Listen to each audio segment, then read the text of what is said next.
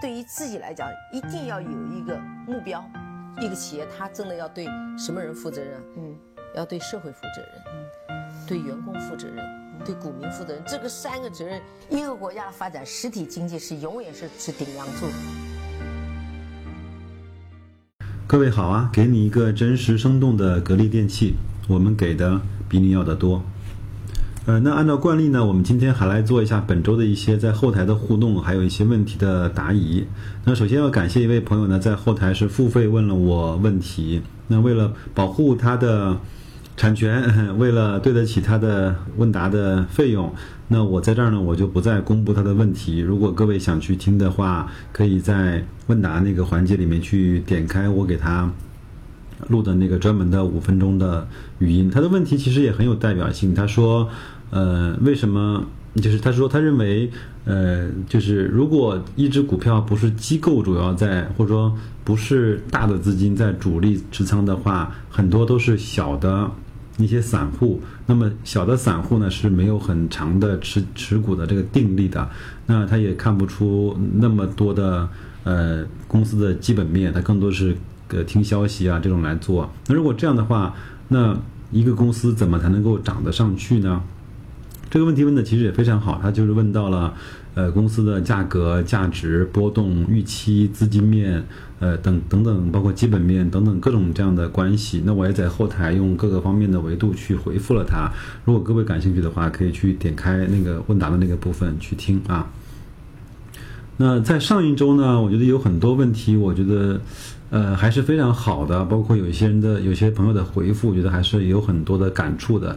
在有一次节目里面，我是请各位呢在后台秀了一下大家的投资的回报。有一位朋友呢，他说我从零四年到一八年基本上翻了一百倍，那很多人不相信，我自己当时有有点怀疑。那这位朋友呢，在后台有专门给我呃单独回复了一下，我觉得还是非常好。我我给大伙念一下啊。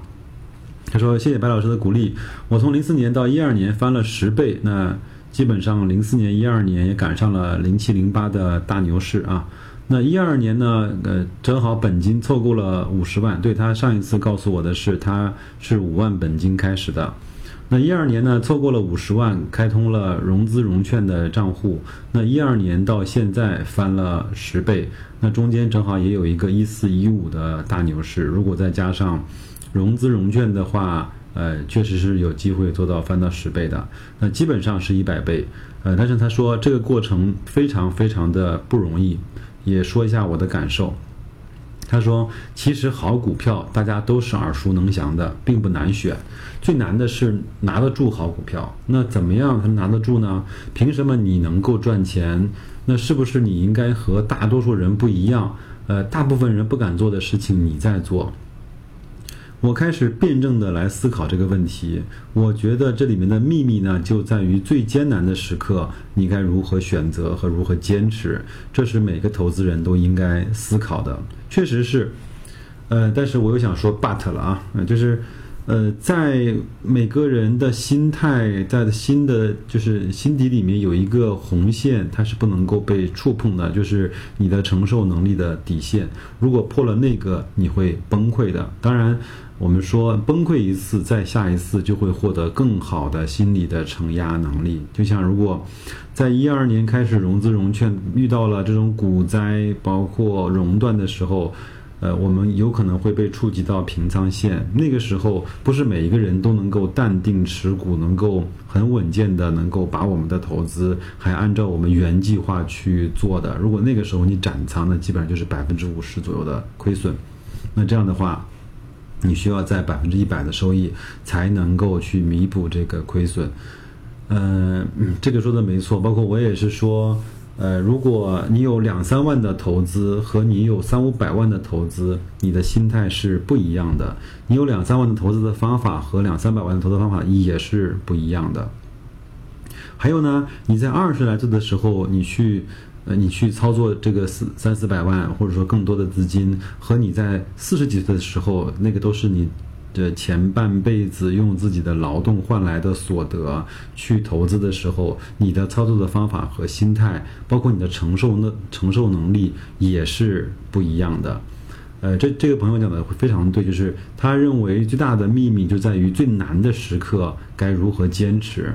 啊，这是每个投资的人都应该思考的。我想把这句话呢再拆解开来讲一下，就是，呃，最难的时刻是不是由于你当时不对，或者是过激，或者是太过草率的投资方式造成了你的最难的时刻，还是，呃，市场包括政策、基本面、情绪面它走坏了，但是你的投资方法并没有坏。那那个时候呢，你其实艰难，但是你不是这个市场里面最煎熬的，而是那些用着短钱长投的人是最煎熬的，用着杠杆的人是最煎熬的。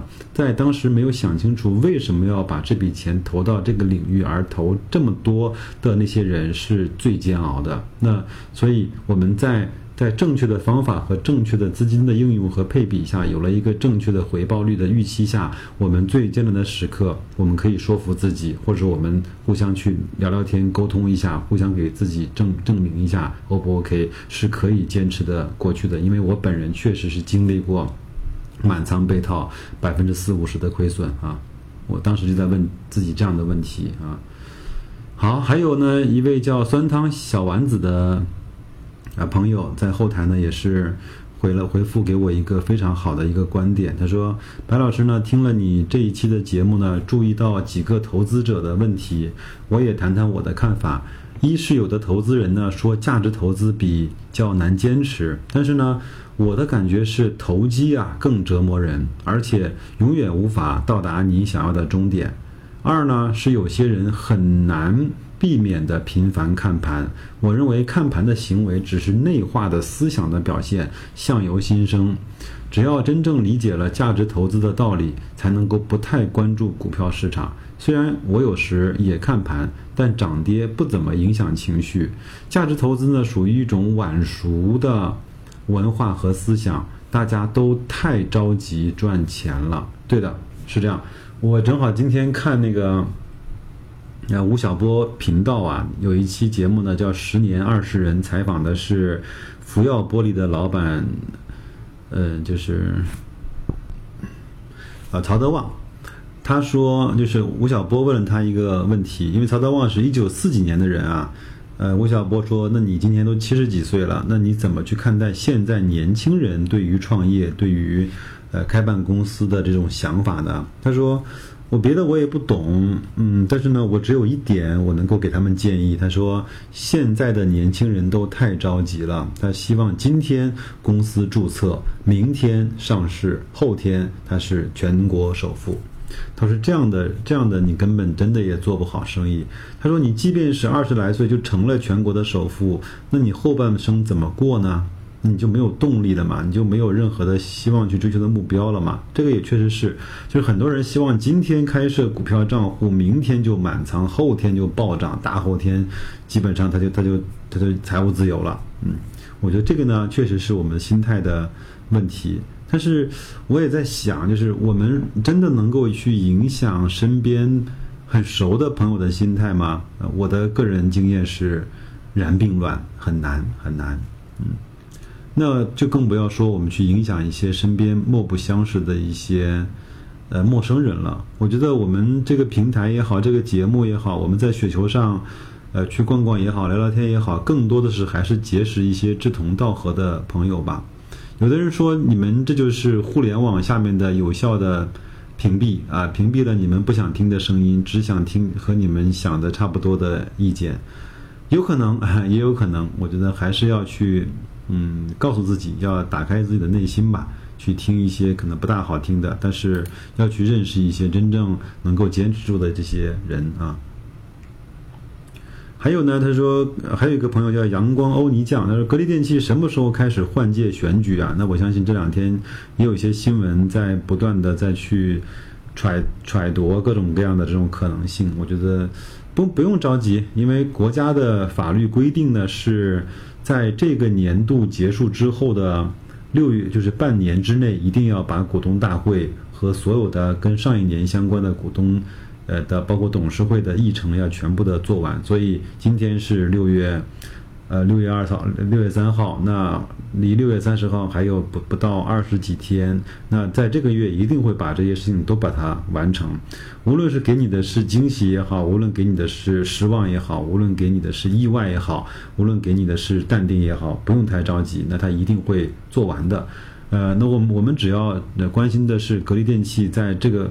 在这段这段这段时间里面，它还是在不断的生产空调，不断的去卖空调，它依然是空调行业的老大，它依然在帮我们赚钱。还有一位朋友呢，幺八九零三七二的朋友说：“请问工业妇联上市之后怎么操作？” 这个是个很神奇的问题啊，嗯，非常巧的是，我也中了一千工业妇联。那具具体说怎么操作？那对于我来说。只有这么一句话，那就四个字吧，开板就卖。嗯，这就是我我我操作所有新股的不二法则。那有人说工业妇联、富士康哎，这么好的公司，你开板就卖？对，不管它是什么公司，我开板就卖。因为我觉得好公司想买它，呃，任何时候都都不晚。而且在中国这种新股的发行的规则下，呃，开板不卖，我觉得它是有一些问题的，呃。而而且我呢也基本上不大会去买上市三年以内的公司。那如果富士康非常好，那等它上市三年之后再说啊。这个是这个问题，我们接着再往下来看啊。让世界爱上格力造啊，他说，呃，茅台二零一七年的净利润呢是两百七十亿，呃，这个要比格力的两百二十四亿呢要多一些。我们呃格力的股东呢，呃佩服茅台没问题，但是呢哪里让我们不平衡呢？市值啊却相差了三倍，格力呢只有两千多亿的市值，茅台有七千多亿的市值，这个你说，嗯跟哪儿说理去？那恒瑞呢？恒瑞医药啊，但现在一百多块的一股啊，恒瑞医药呢与格力的市值基本上差不多啊，也就是两三千亿，但是呢格力的净利润是恒瑞的七倍。然后海天、海天味业和顺丰的净利润均不足五十亿，市值却上到了两千亿，呃，也快赶上格力了。你说这个跟谁说理去？这我觉得没关系，它它就是一个市场对每个公司的称重嘛。呃，芒格包括巴菲特说过，短期呢是一个投票器，那长期呢这个资本市场是一个称重器。你真的。值几斤几两，一定会在这个市场被称重称出来的，不用太着急，也不用太担心。还有一个朋友呢，叫糯米打饭团啊，问了我一个好像跟投资没有太关系的问题。他说：“呃，白老师你辛苦了，我想问一下，平时你读书是拿本书读呢，还是看电子书？”呃，他觉得买本书还是有点贵的，经常买不到适用的啊。但是他是他想问问看我是怎么做的。那我基本上都会吧，就是如果要出差的话，不想背那么多，那就拿一本拿个 Kindle 嘛，看就好了。在家里面或者是在单位，如果有时间，还是尽可能的去看纸质的书，因为可以写写、画画、折折、弄弄，哎，相对也会方便一些。呃，他说买本书有点贵，现在书呢确实卖的不算便宜，但是，呃，无论它便宜和贵也好，对我们来说啊，买到一本合适你的书，有可能是我们在所有的投资的标的里面，嗯，就是增值或者说最划算的投资。我相信买本书基本上很少超过一百块嘛，但是这本书带给你的一些成长，带给你的一些收获，在两三年之内。呃，怎么可能不值一百块呢？嗯，另外呢，有可能你觉得看完书我也记不住，但是你如果持续的有规、有规、有规律的在看这些书，包括你可以在一个行业去选择，嗯，十本、二十本，呃。的经典的书，把它给看完，无论怎么样，都会在你的心目中和脑海里面留下一一点点，或者留下一个比较粗浅的关于这个行业的一个基础的模型或者基础的这样的一个认知。那另外呢，在结合我们在平时做的一些投资也好，做的一些分析也好，哪怕是在做的一些工作也好，都会对你前面看的一些书的认知所去加强或者去印证。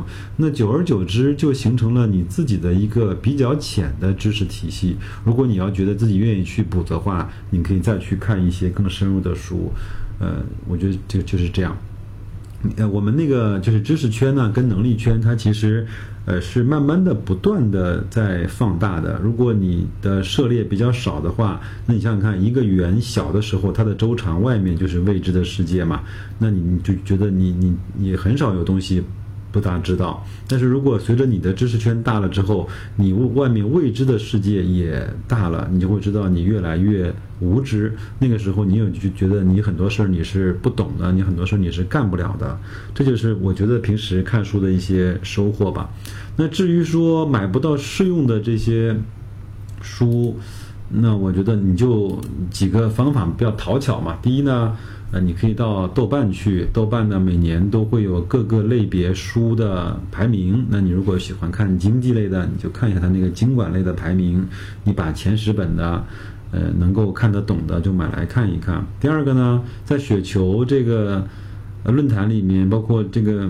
嗯，社区里面也有很多人出了书。你如果到京东上去搜一下“雪球”，那基本上就会出来雪球呃和中信出版社共同集结出版的这些好的书籍，呃，把它看完之后，也就能够呃入门是肯定没有问题的。如果你要看的细的话，也能够获得很好不错的收获。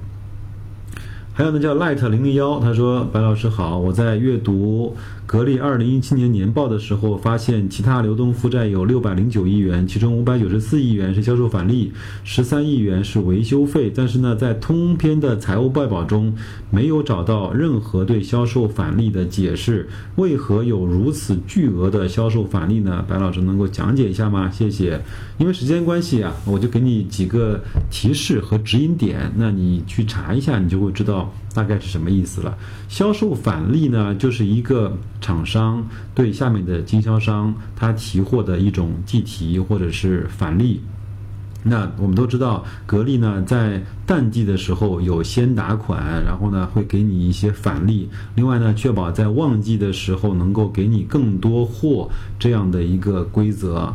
那所以说，销售返利呢，就是对这些代理商的一个回馈。当然，当时你在平时销售商卖的时候，他会也会有一些返点，无论是两个点、三个点，这个不管啊，我觉得他都会有一些返点。这些返点呢，是通过下一次的提货，不断的去通过一些折让或通过一些折扣，能够回到经销商那边。这有一个好处就是说，我呃格力呢是可以通过销售返利去呃加大和这些经销商的年度的，它。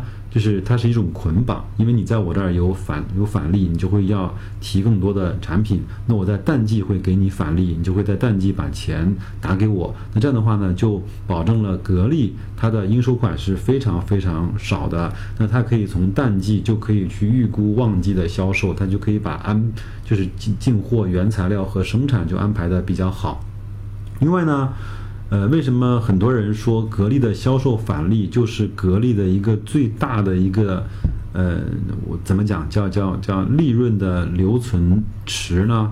它可以把很多的利润可以在销售返利和利润之间去做一些呃腾挪也好，做一些呃做一些转移也好。但是这个呢，并没有得到格力公司的呃官方的确认，我们可以这么去理解。还有呢？呃，我我我并不是财务出身，所以有可能我的讲解是比较粗俗和浅显的。如果你要有兴趣的话，你可以到雪球的呃主页面，在搜索栏里面搜索“格力销售返利”，会有很多的文章。如果你财务的基础好好一些，你应该能够看懂。但是呢，现在并没有一个官方的说法。包括雪球的这些大 V 讲的这些观点也是有一些不一样的。那我觉得你按照你的理解去这样去理解就 OK 了。呃，另外呢，我觉得我们有一个事儿呢要对格力放心，它的年报它它一定是在合规的范围之内去做一些腾挪，做一些呃做一些变化。呃，这个六百零九亿它肯定是在的，它肯定不是一笔虚假的费用。呃，包括一一一笔虚假的资金池，这个我觉得不用太担心啊。